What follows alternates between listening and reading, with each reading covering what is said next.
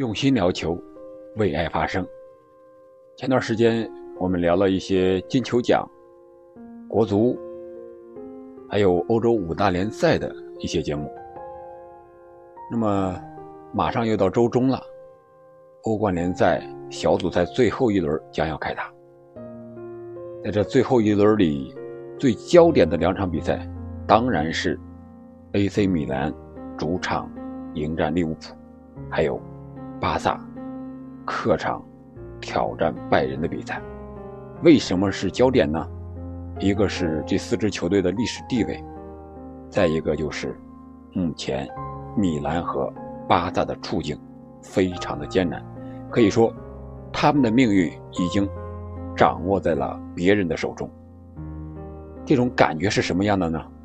我想这次我们不必要非得问国足了。可以问问米兰和巴萨。你好，我是憨憨。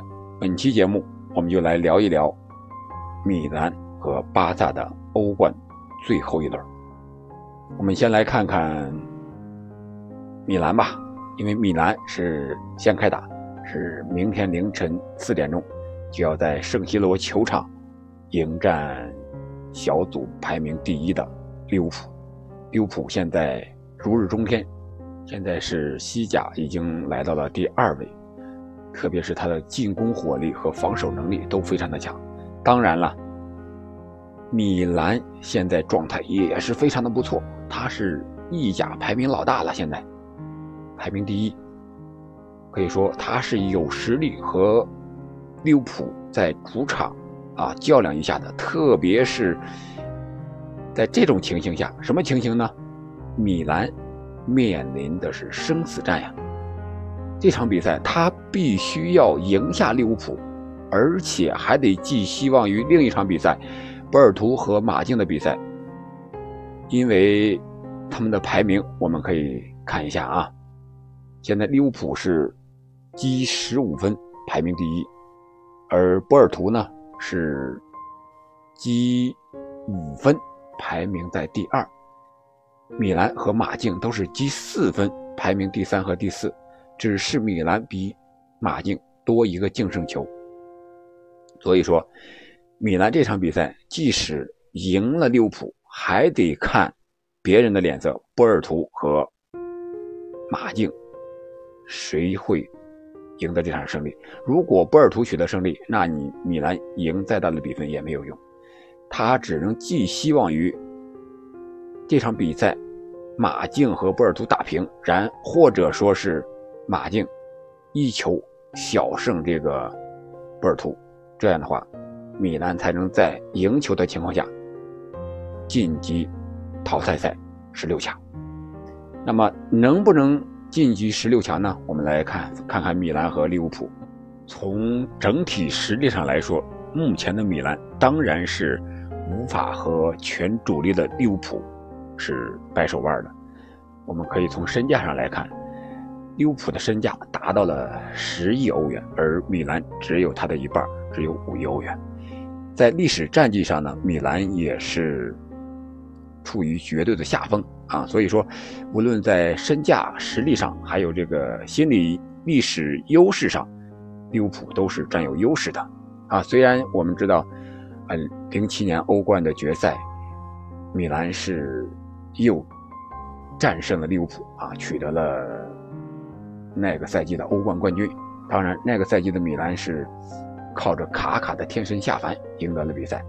我们还是把主要的精力放在本赛季两个球队的表现和阵容上吧。这场比赛对米兰来说，我们说是涉及到出线的生死战，他首先赢球才有可能。有这个出现的机会，而对于利物浦来说呢，它就是一个无关痛痒的这个鸡肋之战。我可以全主力出战，也可以轮休。米兰赢球，一方面要看自己的发挥，当然米兰本赛季的状态有复苏的迹象，特别是目前排在第一位。另外还要寄希望于利物浦在客场面对。这个连续的一周双赛多赛，这种情况能够轮休。我感觉啊，利物浦主教练是德国人克洛普，他会不会轮休呢？个人感觉他应该会有部分的轮休。为什么这么说呢？因为德国人这种严谨的态度啊，是一般人所不能理解的。再一个是面对现在的形势，他确实没必要再和米兰在一个你争我夺的生死战了。我已经取得十五分，拿下小组第一了，啊，我奖金已经拿到了，拿到手软了，可以说在欧冠小组赛的，是吧？小组赛赢球奖、出线奖都拿到了，然后就是他考虑更多的可能是接下来英超的比赛，所以说为了保持这个。阵容的这个不受伤病的影响，或者说少受伤病的影响，再考验考验替补队员，让他们找一些状态，为了将来的英超做好准备。毕竟以后的英超一月份有可能面临的非洲杯对利物浦的影响是最大的，马内、萨拉赫还有凯塔这些球员都要回到非洲杯去打比赛的，所以说他要磨合一下阵容，可能会有。一部分的调整，但就是调整之后这个阵容，米兰能不能拿下？我觉得也是个未知数。我们可以看一看啊，预计一下吧。在门将位置上，有可能是替补门将凯莱赫要出场；在后防线上呢，有可能也做出进一步的调整。四后卫有可能会轮换那么两三个人。阿诺德。应该是继续首发的，范戴克和马蒂普、罗伯逊应该是得到轮换的机会，科纳特啊、菲利普斯以及齐米卡斯有可能进入首发的阵容。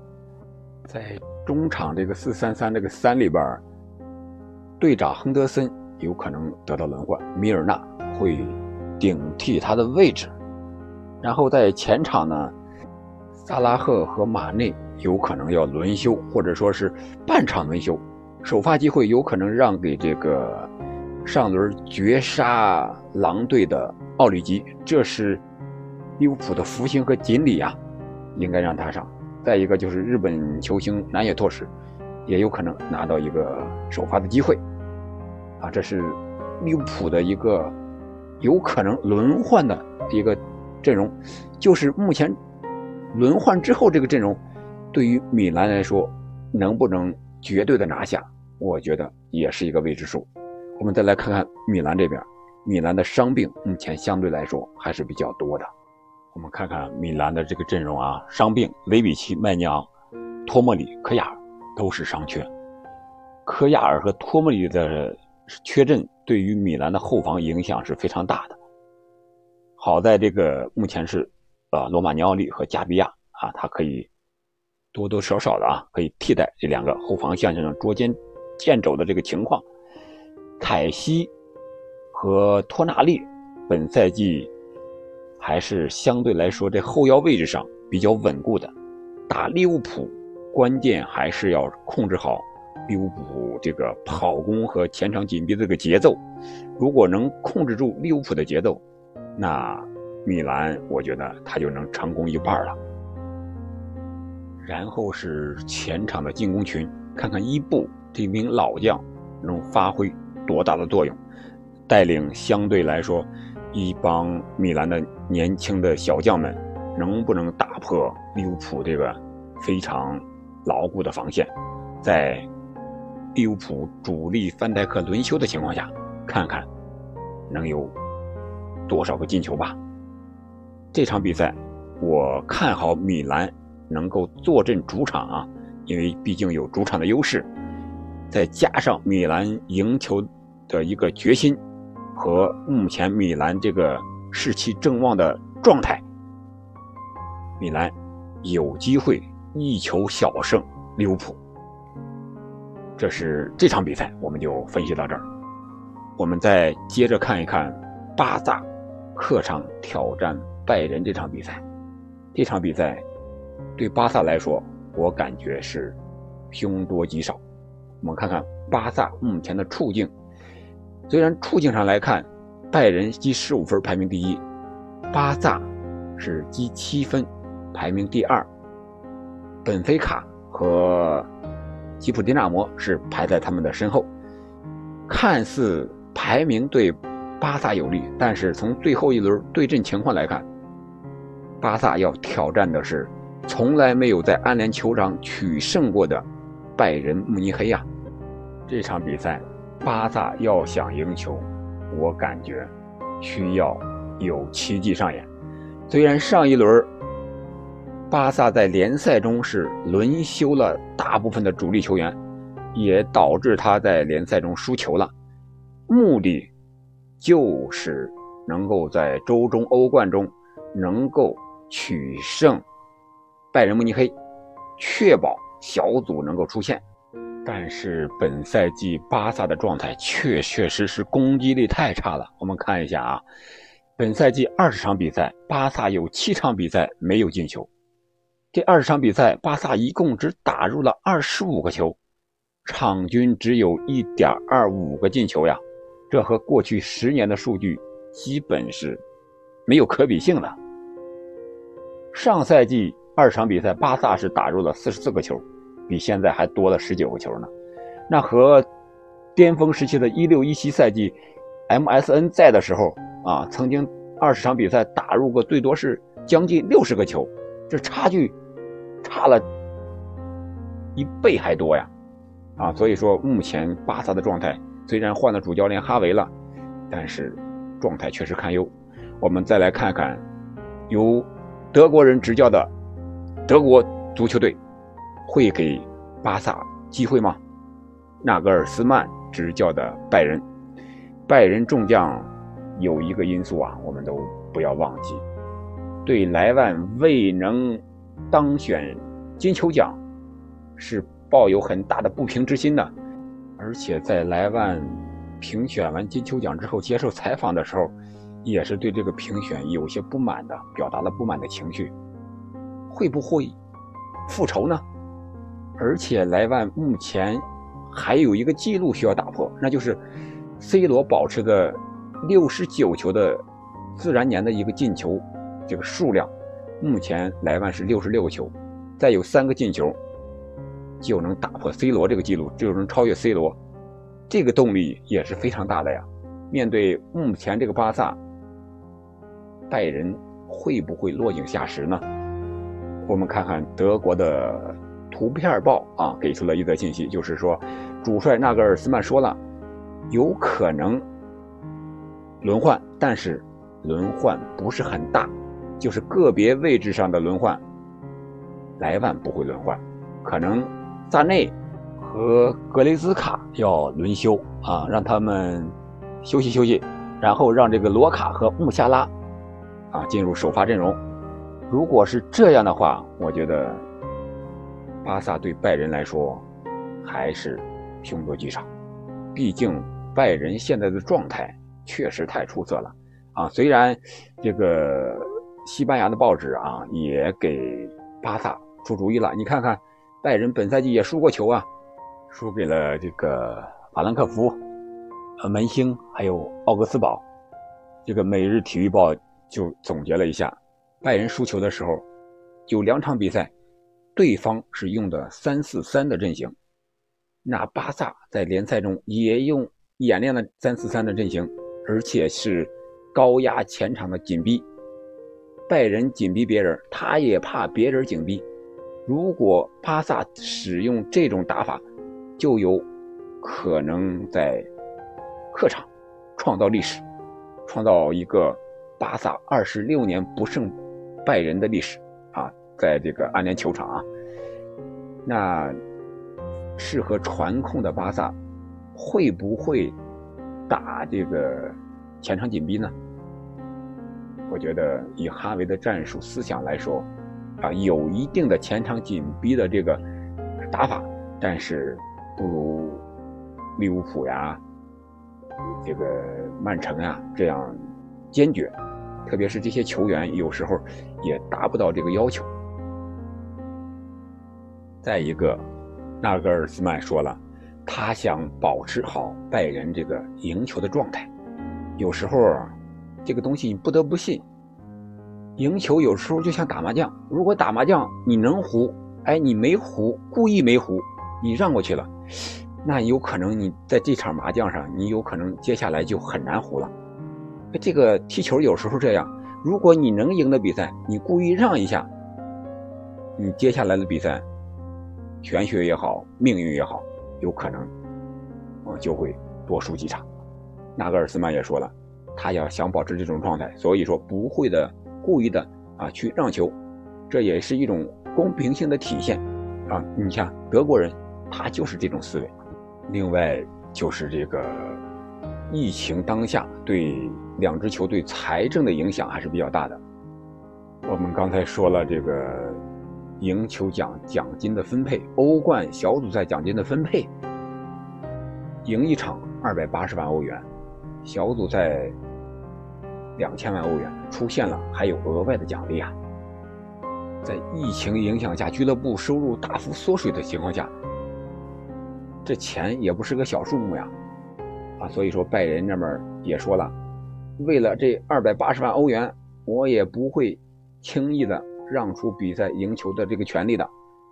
你看看，以上这些原因，导致了这个巴萨，我觉得是凶多吉少了。对巴萨有利的，可能就是目前的防疫政策。拜仁是主场不允许有球迷入场的，这将是一个没有球迷的空场的比赛。对巴萨来说是唯一的好消息了。另外，对米兰和巴萨这两个队来说，我觉得你打替补可能更不好打。为什么？因为。